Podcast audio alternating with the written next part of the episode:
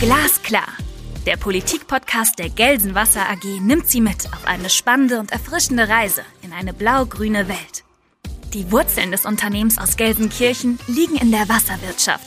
Aber auch bei erneuerbaren Energien, Klimaschutz und Digitalisierung wird das Team Blau-Grün der Gelsenwasser jeden Tag ein bisschen besser. Mitten im Ruhrgebiet spricht Arndt Bär mit seinen Gästen über aktuelle Themen aus Energie, Umwelt und Klimapolitik. Konkret und glasklar. Viel Vergnügen! Unser Leben spielt sich in der Kommune ab. Nicht nur in den großen Städten, auch in den vielen tausend Gemeinden mit wenigen tausend Einwohnern. Dort überall leben die Menschen. Nicht nur die täglichen Dinge wie Arbeit, Familie spielen sich dort ab, sondern auch die ersten Ausläufer des Klimawandels. Extremes Wetter und Starkregen häufen sich. Auch die Wasserversorgung ist in den letzten Sommern an manchen Stellen durchaus an ihre Grenzen gekommen. Gibt es besondere Herausforderungen für die Entscheidungsträger in den Kommunen? Wie stellt man sich am besten auf in den nächsten Jahren zum Klimaschutz? Und was erwarten die Gemeinden von der Politik im Land NRW und auch in Berlin? Über diese Fragen spreche ich mit Dr. Gerd Landsberg. Er war Richter am Oberlandesgericht in Düsseldorf, bevor er in die Politik als Mitglied der CDU wechselte. Erst als Beigeordneter zum Kommunalen Spitzenverband Deutscher Städte- und Gemeindebund in Nordrhein-Westfalen, dann auch auf Bundesebene. Der Bundesebene steht er nun seit 1998 als Hauptgeschäftsführer vor. Lieber Herr Dr. Landsberg, ich freue mich sehr, dass Sie heute hier sind. Ja, vielen Dank. Ich freue mich auch, dass wir heute über diese wichtigen Themen sprechen können. Sie haben das ja anmoderiert. Ich bin jahrelang Richter gewesen, habe das auch sehr gerne gemacht. Es ist ja eine Funktion, wo man in jungen Jahren schon viele Entscheidungsmöglichkeiten hat und auch unabhängig ist. Andererseits habe ich natürlich durch meine Abordnung ins Bundesministerium der Justiz äh, dieses Gefühl dafür bekommen, dass es Spaß machen kann, Politik mitzugestalten. Das war für mich so ein bisschen der Auslöser, äh, dann zu sagen, ich wechsle in eine andere Struktur. Habe das auch ehrlich gesagt nie bereut. Verstehe, das ist durchaus spannend, weil natürlich am Oberlandesgericht Richter zu sein, ich bin ja selbst Jurist, das ist schon durchaus eine, eine hohe Position, ein hohes Richteramt. Ähm, aber wenn man sehr politisch interessiert ist, dann ist das sicherlich etwas anderes, dann ähm, macht das natürlich Sinn, dass Sie dann ähm, nach Berlin gegangen sind. Herr Dr. Landsberg, was machen Sie in Ihrer Freizeit? Sport oder Musik? Also ich bin begeisterter Jogger, schwimme auch sehr gern und ich bin ganz begeisterter Motorradfahrer. Also ich würde lieber mein Auto verkaufen als mein Motorrad. Ähm, dann haben Sie ja, was das betrifft zumindest, mit Corona wenig Einschränkungen für Ihr Hobby da sind sie meistens alleine unterwegs und den Helm haben sie auf. Das ist dann schon in Ordnung. Ähm, ich habe die Information, ich weiß nicht, ob es stimmt, aber dass sie ähm, nicht nur Jogger sind, sondern auch gerne Marathons laufen oder viel Marathons laufen. Ist das richtig? Und wenn ja, würden Sie gerne mal einen speziellen laufen? Also ich bin jahrelang regelmäßig Marathons gelaufen in Paris, in Berlin, in Donaueschingen, natürlich auch in Bonn. Aber aus dem Alter bin ich ein bisschen raus. Aber wenn ich es mir nochmal aussuchen könnte, würde ich gerne in Sevilla nochmal laufen. Ich liebe Spanien und Sevilla ist eine wunderschöne Stadt. Aber vermutlich dann nicht im Sommer, wenn man den läuft. Eher nicht im Sommer. Das ist zu heiß. Sie sind in Ihrer Position ja, wenn ich das richtig sehe, schon lange Zeit eine Doppelfunktion. Sind Sie eigentlich unabhängig von Corona öfter in NRW oder in Berlin? Ja, ich habe natürlich seit Jahren eine Wohnung in Berlin, auch sehr schön in Steglitz. Wir haben ja einen Standort in Berlin, einen in Bonn und einen in Brüssel. Und insofern bin ich regelmäßig in Berlin, aber meine Heimat ist eigentlich Bonn. Das heißt, Sie reisen auch beruflich in diesem Dreieck relativ viel von einer Ecke zur anderen. Das kann man so sehen. Also als Chef eines kommunalen Spitzenverbandes hat man die Reisegewerbekarte gleich mitgebucht. Ist Ihnen die Großstadt eigentlich lieber oder die der kleineren Gemeinden? Jetzt muss man sagen, dass der Städte- und Gemeindebund, ja, wenn ich es richtig im Blick habe, sowohl größere Städte als auch kleinere Gemeinden vertritt. Aber vielleicht können Sie noch mal in dem Zusammenhang einen Satz zum Städte- und Gemeindebund sagen? Ja, der Städte- und Gemeindebund ist ein Verbändeverband. Das heißt, wir vertreten Verbände in den Ländern und dazu gehören auch Städtetage. In den neuen Bundesländern gibt es nur Einheitsverbände, die vertreten wir alle. Insofern decken wir den Großteil der Kommunen ab, allerdings mit natürlich einem Schwerpunkt der kreisangehörigen Gemeinden. Hm, wir haben ja auch einige interessierte Hörer, die jetzt nicht so tief in der Szene drin sind. Vielleicht ähm, beschreiben Sie in ein paar Worten mal, gerade so jetzt vielleicht mit Blick auf Corona schon, was ist die, was sind denn die zentralen Aufgaben der Kommunen eigentlich im, im täglichen Leben? Also das letzte Jahr war natürlich von Corona beherrscht. Da war ja ein Schwerpunkt der Pandemiebekämpfung und das ist auch heute noch äh, natürlich die Kommune. Also die konnten ja in Berlin oder Düsseldorf beschließen, was sie wollten. Wenn wir es vor Ort nicht umsetzen oder es vor Ort nicht funktioniert, ja, dann funktioniert es eben auch nicht. Und deswegen können wir beobachten, dass der Vertrauensvorsprung den die Bürgerinnen und Bürger gegenüber ihrer Kommune haben, deutlich gestiegen ist.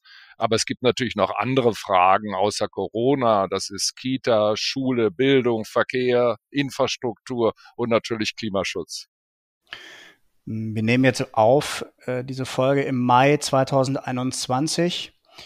Hm, vielleicht mit Ihren eigenen Worten. Wie stehen die Kommunen da im Moment aus Ihrer Sicht? Also finanziell stehen sie schlecht da, die Einnahmen sinken, die Ausgaben steigen, die Erwartung der Bürger wächst. Sie wollen viel mehr von der Kommune, bessere Schule, mehr Kitas, Ganztagsbetreuung in der Grundschule, einen emissionsfreien Verkehr. Also das hat schon zugenommen. Also die Herausforderungen sind deutlich gestiegen. Hm, aus wirtschaftlicher Sicht ist es ja, glaube ich, kein Geheimnis, dass die kommunale Ebene schon vor Corona durchaus äh, tendenziell oft Schwierigkeiten hatte aufgrund der, äh, ich sag mal, schwierigen Verteilung, die das System so äh, inner, dem System so innewohnt. Stichwort ähm, Gleichlauf von Kompetenz und Gegenfinanzierung. Äh, jetzt ähm, ist ja eine wesentliche Quelle der Finanzen der Kommunen die Gewerbesteuer. Jetzt gibt es einen Bereich, und Sie haben das auch mal hervorgetan in der Bundespressekonferenz, einen Bereich, der bei Corona sehr stark wächst, äh, der Onlinehandel, der aber nun leider für die Kommunen nicht wahnsinnig äh, hilfreich gewesen ist. Das kann man so sehen. Der Onlinehandel im letzten Jahr einen Umfang von 72 Milliarden gehabt. man muss ja sagen, dass die großen Plattformen auch unsere Städte nutzen. Also überall stehen die Lieferautos, es gibt Depots und ähnliches, aber Gewerbesteuer zahlen die natürlich nicht.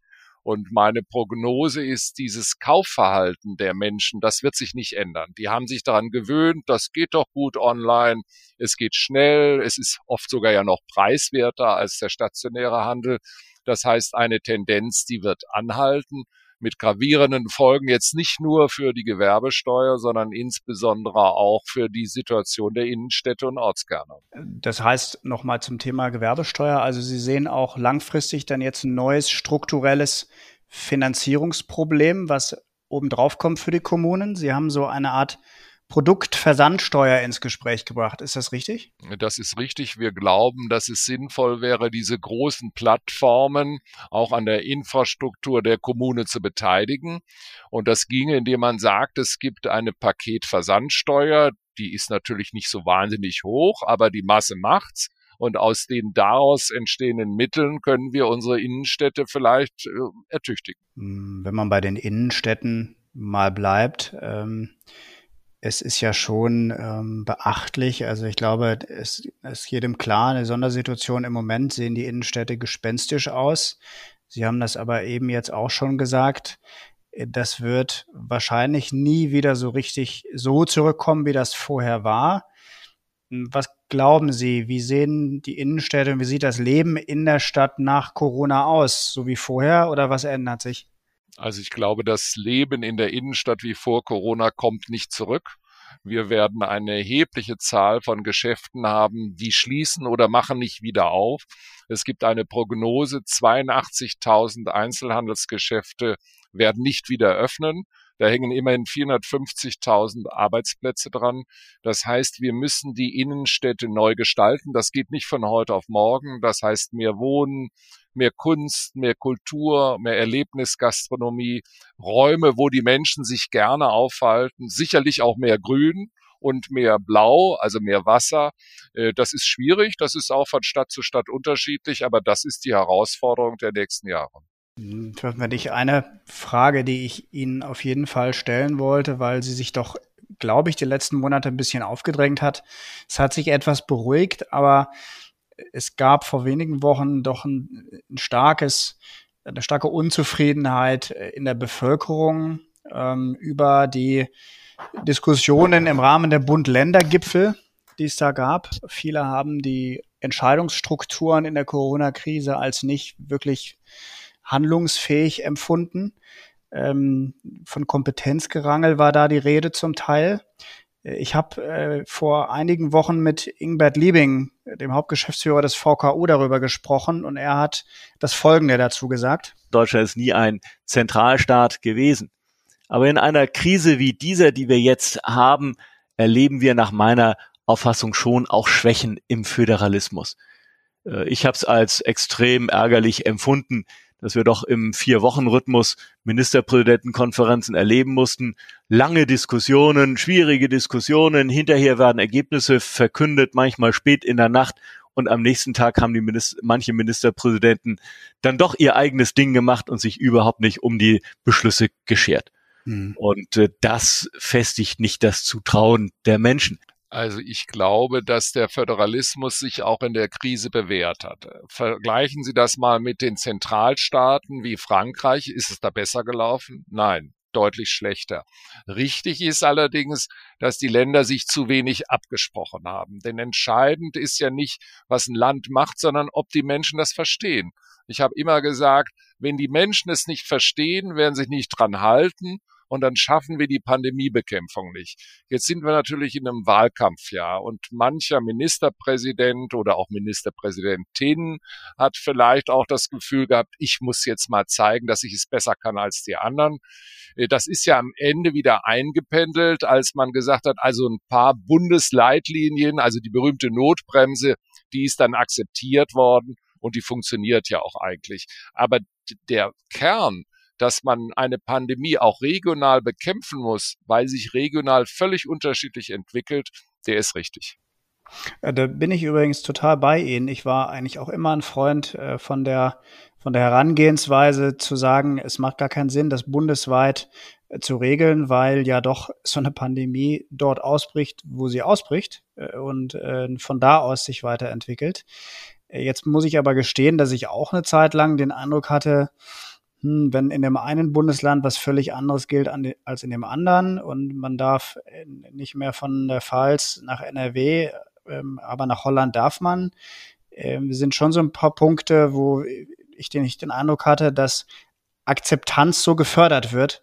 Äh, und Sie haben, habe ich gesehen, ja doch öfter jetzt in den letzten zwölf Monaten diesen Punkt Akzeptanz zu Recht hervorgehoben. Ähm, sehen Sie, ich verstehe Sie aber jetzt schon so, dass Sie sagen, im Grunde ist die Regelungen besser gewesen als in den Nachbarstaaten? Das ist richtig. Nach meinem Eindruck ist sie besser gewesen. Aber das ändert nichts an der Tatsache, dass wir immer noch einen Nachholbedarf haben, auch jetzt, wo die Inzidenzzahlen runtergehen. Warum gelten so unterschiedliche Regelungen? Also in Mecklenburg-Vorpommern, da dürfen nur Landeskinder im Land Urlaub machen. Tagesausflügler, zum Beispiel aus Berlin, dürfen nicht kommen. In Niedersachsen nur Landeskinder, aber Tagesausflüge gehen. In Schleswig-Holstein kann jeder hinfahren.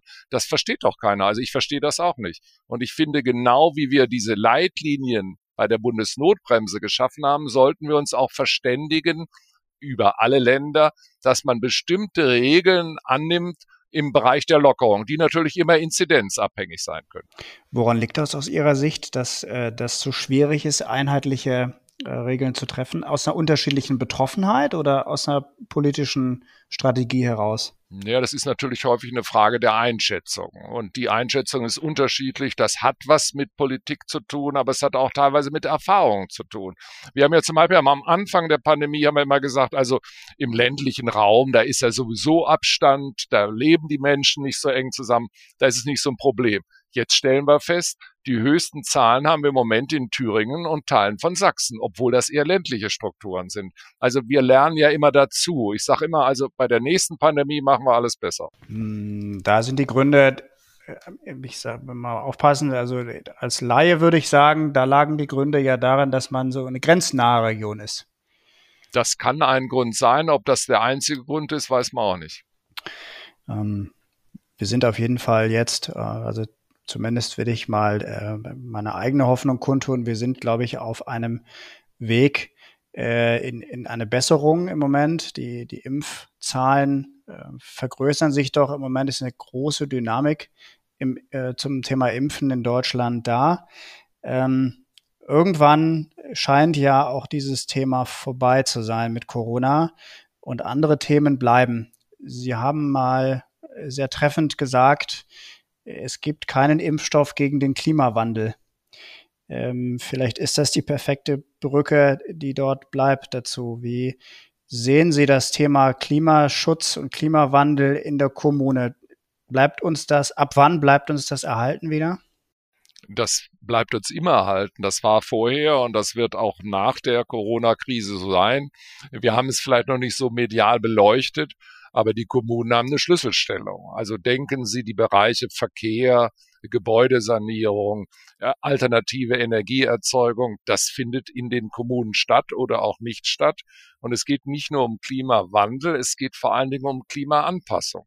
Auch wenn man sich das jetzt nicht so vorstellen kann, weil es immer regnet, die dürren, heißen Sommer werden wiederkommen und das ist eine Riesenherausforderung für die Städte und Gemeinden wir haben das gemerkt bei uns in, in NRW ganz stark.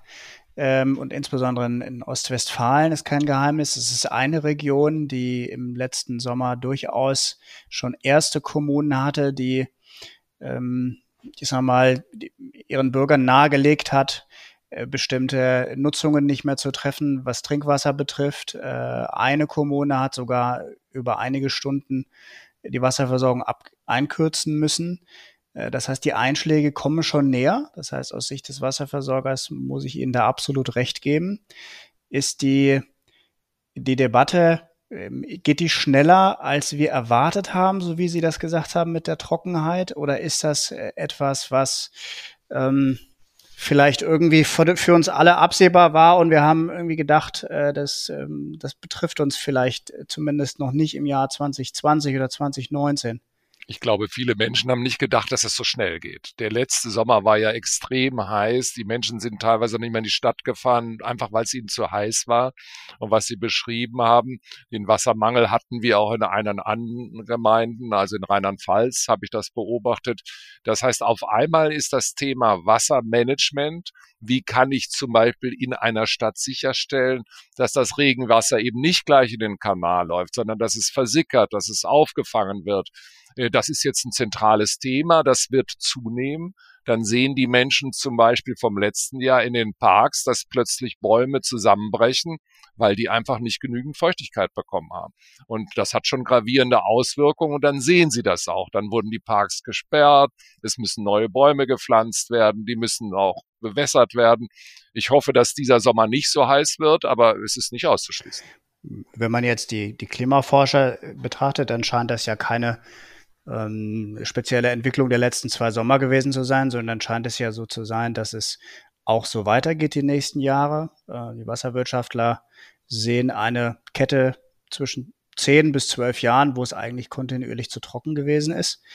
Hm, die Regenwassermanagement ist ein Thema, was Sie gerade angeführt haben. Vielleicht äh, bleiben wir dann noch mal äh, kurz. Können Sie mit zwei, drei Sätzen beschreiben, was das konkret meint und vor allem, was ist da zu tun? Also welche Teile der Stadt wer macht es und welche Teile der Stadt müssen da handeln? Also zunächst mal muss man sagen, wir haben eine der beste Wasserversorgung äh, europaweit. Das funktioniert gut, das ist kleinteilig. Aber wenn jetzt die Situation sich weiter verschärft, müssen wir besser werden. Das heißt, wir müssen Flächen entsiegeln. Wir müssen vielleicht auch sicherstellen, dass die Kooperation zwischen den Wasserwerken, dass sie sich gegenseitig helfen, verbessert wird. Wir müssen auch darüber nachdenken, ähm, können wir zusätzliche Tiefbrunnen bohren, können wir Talsperren erweitern. Ich weiß, das ist leicht gesagt, aber äh, das werden Herausforderungen der nächsten Jahre sein. Schwieriges Thema, ja. Sehen, Sie die äh, da schon Schwierigkeiten mit dem Umweltschutz? Hat da eine Diskussion angefangen oder startet ist die noch in Zukunft zu führen äh, über die Konkurrenz von beispielsweise Ausbau von Talsperren, Infrastrukturprojekten, ist ja doch ein Thema, was schwierig ist mittlerweile. Das ist schwierig, das ist fast unlösbar. Äh, Beispiel, ich kenne eine Gemeinde, deren Namen ich jetzt nicht nenne, die hatten große Wassernot und haben gesagt, wir bauen einen Tiefboden. Das geologisch war das in Ordnung. Voraussichtliche Planung um Umsetzung acht Jahre.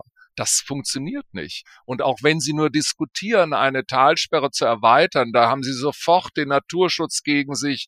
Und äh, wir müssen uns überlegen, was wir wollen. Wollen wir den Klimawandel reduzieren? Wollen wir die Klimaanpassung vorantreiben? Da werden wir andere Schwerpunkte setzen müssen, auch wenn es schwerfällt. Was kann man da tun? Schweben Ihnen schon Formate vor dazu? Ja, ich glaube, wir brauchen ein Klimaschutzbeschleunigungsgesetz auf Bundesebene, aber auch auf Landesebene, wo man klar sagt, wenn ein Vorhaben dem Klimaschutz oder der Klimaanpassung dient, dann gelten bestimmte Regeln. Also zum Beispiel ein verkürztes Planungsverfahren. Die Rechtsmittel vielleicht nur mit einer Instanz, das könnte das OVG sein, eine Präklusionsfrist, wo man sagt, der Bürger oder Anlieger können Einwände vorbringen, aber nur bis zu einem bestimmten Zeitpunkt. Wir müssen da einfach schneller und besser werden. Haben Sie das schon konkret vorgelegt? Bringen Sie das ein oder das, sind das Ideen für nach Corona jetzt im Moment? Und Im Moment hat das Vorrang. Nein, das haben wir schon konkret eingebracht. Das haben wir auch in die Bundestagsfraktion schon eingespeist und ich habe da viel Zustimmung gefunden. Ob das jetzt noch in dieser Legislaturperiode kommt, weiß ich nicht. Aber der Bund hat ja sowas schon mal gemacht, nämlich das Investitionsbeschleunigungsgesetz. Das ist für ganz große Vorhaben des Bundes, also Bahnlinien oder ähnliches, aber wir brauchen das auch für die Kommunen. Alle sind für Windenergieanlagen, aber keiner will sie sehen und auch nicht hören und auch nicht in, in seiner Nähe haben. Und dann können wir aber die Energiewende nicht hinkriegen. Ähm, es ist in der Tat so, dass ich, ähm, also ich kenne es aus dem Strombereich und bei der Bahn ist es tatsächlich ja so, für große Infrastrukturprojekte, äh, da gibt es ähm, bestimmte Sondergesetze. Das gibt es im Wasser nicht. Ähm, das scheint deswegen auch der Fall zu sein, weil das eben lange, lange nicht mehr notwendig war. Äh, das wurde hier im Ruhrgebiet eine Zeit lang gemacht, aber das ist 30, 40 Jahre her und seitdem ist man ja immer sehr, sehr gut gefahren äh, mit der ortsnahen Wasserversorgung, ähm, die hier auch überall ja geprägt wird, die ja auch äh, an vielen Stellen gut funktioniert. Aber diese Thematik ähm, Leitungsbau, ist deswegen im Wasser noch nicht auf dem Schirm. Insofern ein spannendes Thema, äh, wenn Sie das angehen. Wir werden das versuchen und umso mehr die Öffentlichkeit darauf schaut durch Dürre und Hitze, umso erfolgreicher ist man auch in der Politik. Ja, das kann ich mir vorstellen. Es, es braucht ja auch eine gewisse Aufmerksamkeit erstmal für solche Themen. Ähm, Sie haben das Thema Wind angesprochen gerade. Äh, das ist natürlich eins, was einen kommunalen Versorger auch sehr stark umtreibt, insbesondere wenn man sich versucht an Windprojekten. Äh, die Situation ist im Moment ähm, so ein bisschen verfahren, habe ich so den Eindruck als, als Versorger. Äh, die, es ist so ein klassisches Feld, wo man nicht mehr so richtig als Unternehmen versteht, was ist eigentlich jetzt politisch gewollt. Äh, ist vielleicht eine Plattitüde, aber hm, was glauben Sie, wie, wie man da den Knoten durchschlagen bekommt? Akzeptanz der Kommune, also Beteiligung der Kommune, wird sicherlich was sein, was Sie befürworten würden. Aber wie konkret? Ich glaube, dass wir die Akzeptanz nicht nur der Kommunen, sondern insbesondere der Bürgerinnen und Bürger brauchen. In dem Moment, wo sie sagen, akzeptiert zum Beispiel die Windanlage im Wald, das ist ja auch ein schöner Streitpunkt, und dafür können wir dann auch Geld bekommen, dass der Kindergarten besser wird, die Schule, äh, dann funktioniert das. Es gibt Fälle, wo Stadtwerke zum Beispiel gesagt haben, wir machen eine Windenergieanlage im Wald und da können Bürger Anteile zeichnen. Das war nach zwei Wochen überzeichnet. Also man muss den Leuten das Gefühl geben, das ist auch eu eure Anlage. Und dann ist man erfolgreich, aber der Widerstand ist nach wie vor groß und da muss man immer wieder darauf hinweisen, wenn wir die Klimaschutzziele erreichen wollen, wenn wir die Energiewende schaffen wollen, brauchen wir diese Anlagen. Wir haben eine sehr konkrete, ähm, sich überschlagende Entwicklung gerade zum äh, Thema Klimaschutz. Ähm, wenn wir jetzt am 18. Mai gerade aufnehmen, ist seit einer Woche das Urteil des Bundesverfassungsgerichtes raus, ähm, was ja viele als wegweisend betrachten, insbesondere weil die Thematik der Generationengerechtigkeit dort vom obersten deutschen Gericht aufgenommen worden ist. Äh, gerade des Öfteren diskutiert darüber, wie eigentlich, wie weit die, die Reichweite dieses Urteils ist. Wie, wie schätzen Sie das ein? Gibt es da jetzt eine neue Dynamik, die über Wahlkampf-Rhetorik hinausgeht? Also die Entscheidung des Verfassungsgerichts ist natürlich bedeutsam. Man kann durchaus hinterfragen, ob es die Aufgabe eines Verfassungsgerichts ist, Entscheidungen vorherzusehen, die in zehn oder zwanzig Jahren eine andere Regierung, ein anderer Bundestag dann beschließen soll. Und die Generationsgerechtigkeit, die dort thematisiert ist, wird vielleicht ja in anderen Bereichen noch eine Rolle spielen. Wie ist das mit Rente? Wie ist das mit Verschuldung? Sie wissen, solche Urteile werden dann ausgelegt und weiterentwickelt. Aber es hat natürlich nochmal Drive zum Thema Klimaschutz gegeben. Was mich so etwas gewundert hat, ist bei der Entscheidung, äh, wir können ja in Deutschland uns anstrengen, das müssen wir auch, auch mehr, aber man muss auch ehrlich sein, zum CO2 weltweit trägt Deutschland mit zwei Prozent bei. Also ich hätte mir da auch eine Aussage gewünscht, dass man sich anstrengen muss, dass entsprechende internationale oder wenigstens europäische Vorgaben auch umgesetzt werden.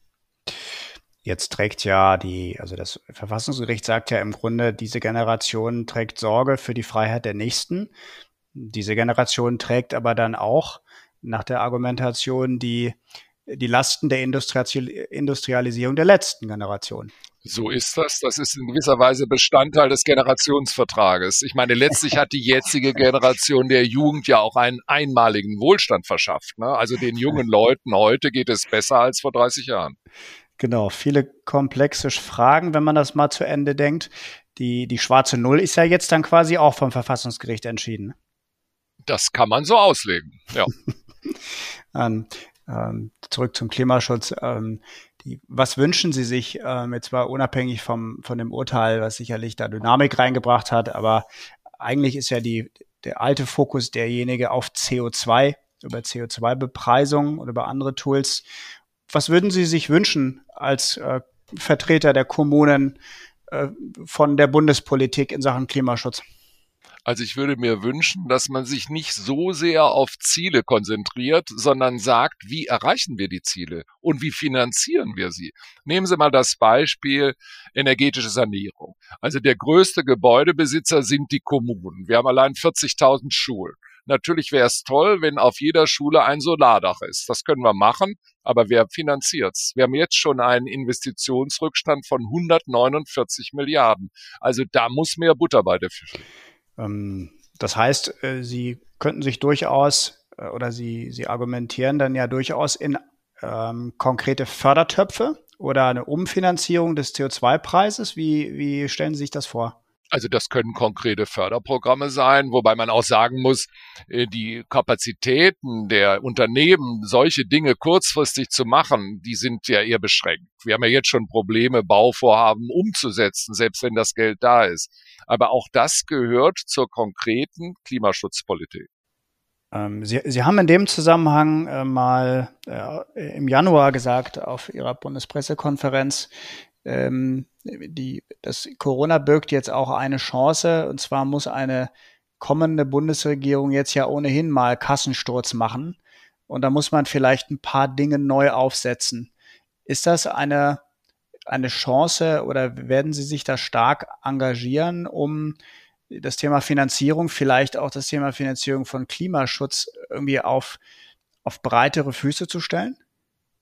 Also jede Krise ist auch eine Chance. Was haben wir gelernt in der Pandemie? Wir haben gelernt, wir brauchen funktionsfähige Kommunen. Wir haben gelernt, wir brauchen viel mehr Digitalisierung. Wir haben ja einen enormen Digitalisierungsschub erlebt. Und wenn ich das übertrage und eine neue Bundesregierung wird das müssen, dann muss sie sagen, was ist an Geld da? Was haben wir an überflüssiger Bürokratie? Wie können wir uns auf die entscheidenden Ziele konzentrieren und die Menschen mitnehmen? Und die wollen mehr Digitalisierung, bessere Schulen und mehr Klimaschutz, einen anderen Verkehr. Aber sie wollen natürlich das sich auch noch leisten können. Wie stellen Sie sich den Verkehr, der, weil Sie das gerade ansprechen, den Verkehr der Zukunft eigentlich vor? Also wir hatten ähm, vor Corona immer die, die Idee, der ÖPNV wird ja ausgebaut äh, und äh, ansonsten wird alles in Richtung Radwege gehen. Jetzt ist eine ziemliche Rolle rückwärts passiert. Ähm, jeder versucht, möglichst Kontakt zu vermeiden und im eigenen Auto zu fahren. Ähm, ist jetzt wieder eine neue Situation oder machen wir einfach, machen wir weiter wie vorher, wenn die Pandemie vorbei ist? Ich glaube nicht, dass wir weitermachen wie vorher. Wir beobachten ja jetzt bei vielen auch großen Unternehmen, dass die Erfahrung machen, die Leute müssen gar nicht jeden Tag in die Stadt fahren und im Büro sitzen. Das heißt, Homeoffice wird nicht der Regelfall sein, aber zwei, drei Tage in der Woche ist wahrscheinlich. Folge, die Ströme von Pendlern rein und raus werden reduziert. Äh, dass man jetzt lieber mit dem Auto fährt, das wird sich ändern wieder. Man hat jetzt Angst, sich anzustecken. Äh, deswegen brauchen wir natürlich einen emissionsarmen öffentlichen Personennahverkehr. Der Schwerpunkt wird bleiben, aber die Abläufe werden anders sein. Ich glaube auch, dass die Leute vielleicht demnächst lieber auf dem Land leben. Wenn sie nur ein, zweimal in der Woche im Ballungsraum in die Stadt müssen, ist das ja auch umsetzbar. Das ist eigentlich auch ein, das schwebte mir auch gerade vor, ist auch ein spannender spannende Entwicklung, wenn man überlegt, nächster Megatrend. Ähm, das heißt ja im Grunde, dass die Attraktivität des ländlichen Raumes ähm, wieder deutlich zunehmen könnte und ähm, so dieser, diese Urbanisierung vielleicht ein Stück weit äh, wieder zurückgedreht wird, wie es schon zwei, dreimal passiert ist. Ich bin sicher, dass so kommt. Also es kommt jetzt nicht zur Stadtflucht, aber die Sehnsucht, im Grünen zu leben, wenn man das mit dem Beruf vereinigen kann, äh, die wird zunehmen und wir merken das jetzt schon. Wir merken jetzt schon, dass Grundstücke in ländlichen Räumen, wenn die Stadt gut erreichbar ist, äh, immer teurer werden. Also das ist eine Tendenz, die läuft schon würde natürlich die Wohnungsmärkte in den Großstädten, die ja wirklich aus allen Nähten platzen, ein bisschen entlasten. Ähm, wäre sicherlich ganz hilfreich. Also selbst als in Düsseldorf wohnend kann ich da ein Lied von singen. Ja, in der Diskussion wird ja auch übersehen, wir haben Wohnungsmangel in Düsseldorf, in Köln, in München, das kennt jeder. Aber wir haben auch 1,8 Millionen Wohnungen in Deutschland, die leer stellen. Und deswegen sage ich, manchmal wäre es vielleicht klüger, da die S-Bahn-Linie weiterzuführen. Dann können die Leute dort wohnen, auch klimafreundlich wohnen und wir entlasten die Ballungsräume. Lieber Dr. Landsberg, lassen Sie uns noch mal einen Blick in das Jahr werfen. Ähm, wir ähm, haben ein sehr, sehr spannendes politisches Jahr. Ich glaube, vor vier bis sechs Wochen hätte niemand so richtig ernsthaft voraussehen können, wie spannend. Ähm, Im Moment liegen zwei Parteien nahezu gleich auf. Zwei weitere äh, kommen auch sehr nah. Ähm, was erwarten Sie von diesem politischen Jahr? Äh, bleibt das so spannend? Ich glaube, das bleibt so spannend. Und das ist ja auch was Positives. Wir haben ja vor zwei Jahren noch davon gesprochen, ach, die Leute sind so politikverdrossen und die Parteien sind nicht unterscheidbar. Das ist doch auf einmal ganz anders. Also das wird spannend, das wird sicherlich auch hart und nicht immer sachlich sein, aber es nützt der Demokratie aus meiner Sicht. Sehr gut, vielen Dank, Herr, Herr Dr. Landsberg. Ich habe eine Abschlussfrage, die ich jedem Gast stelle. Die können Sie ähm, fachlich, politisch, aber auch gerne persönlich beantworten, wie Sie möchten. Ich gucke nicht auf 2030 oder 2050 wie das Verfassungsgericht. Ich gucke auf dieses Jahr noch 2021. Welche glasklare Frage hätten Sie für sich gerne noch in diesem Jahr beantwortet? Also erstmal, wie gelingt es jetzt, gleichwertige Lebensverhältnisse in ganz Deutschland dauerhaft umzusetzen? Also wir haben in Teilbereichen eine Spaltung des Landes, reiche Regionen, arme Regionen. Das hat auch politische Auswirkungen. Wie wollen wir das überwinden? Wie wollen wir den Investitionsrückstand endlich abbauen? Und wie erreichen wir die Klimaziele, ohne den Wirtschaftsstandort Deutschland dauerhaft zu belasten und trotzdem das Sozialsystem zu finanzieren? Ich glaube, das sind ganz wichtige Fragen, die auch im Wahlkampf eine Rolle spielen werden. Das sind natürlich so große Fragen, dass sie zumindest gestellt werden sollten im Wahlkampf. Ob die jetzt dieses Jahr beantwortet werden, alle, äh, bin ich mal gespannt. Auf jeden Fall wird es das wert sein. Lieber Dr. Landsberg, ich bedanke mich sehr dafür, dass Sie die Zeit hatten für das Gespräch. Fand ich sehr spannend und ich wünsche Ihnen weiterhin viel Erfolg beim Einsatz für die Kommunen. Ja, vielen Dank. Liebe Hörer, wenn Sie Fragen zu diesem Thema haben oder Hinweise oder mir Ihre Meinung dazu sagen möchten, dann schreiben Sie mir sehr gerne an redaktion.glasklar.ruhr. Auch über Lob, Kritik und Anregungen zu diesem Podcast freue ich mich natürlich. Schauen Sie gerne auch mal auf der Gelsenwasser Homepage nach weiteren Infos. Ich hoffe, dass Ihnen diese Folge gefallen hat und ich freue mich, wenn Sie bei der nächsten wieder dabei sind. Bis bald. Das war Glasklar, der Politikpodcast der Gelsenwasser AG. Rund um Wasser, Energie, Klima und Digitalisierung. Wir hoffen, es hat Ihnen gefallen. Danke fürs Zuhören und bis zur nächsten Folge von Glasklar.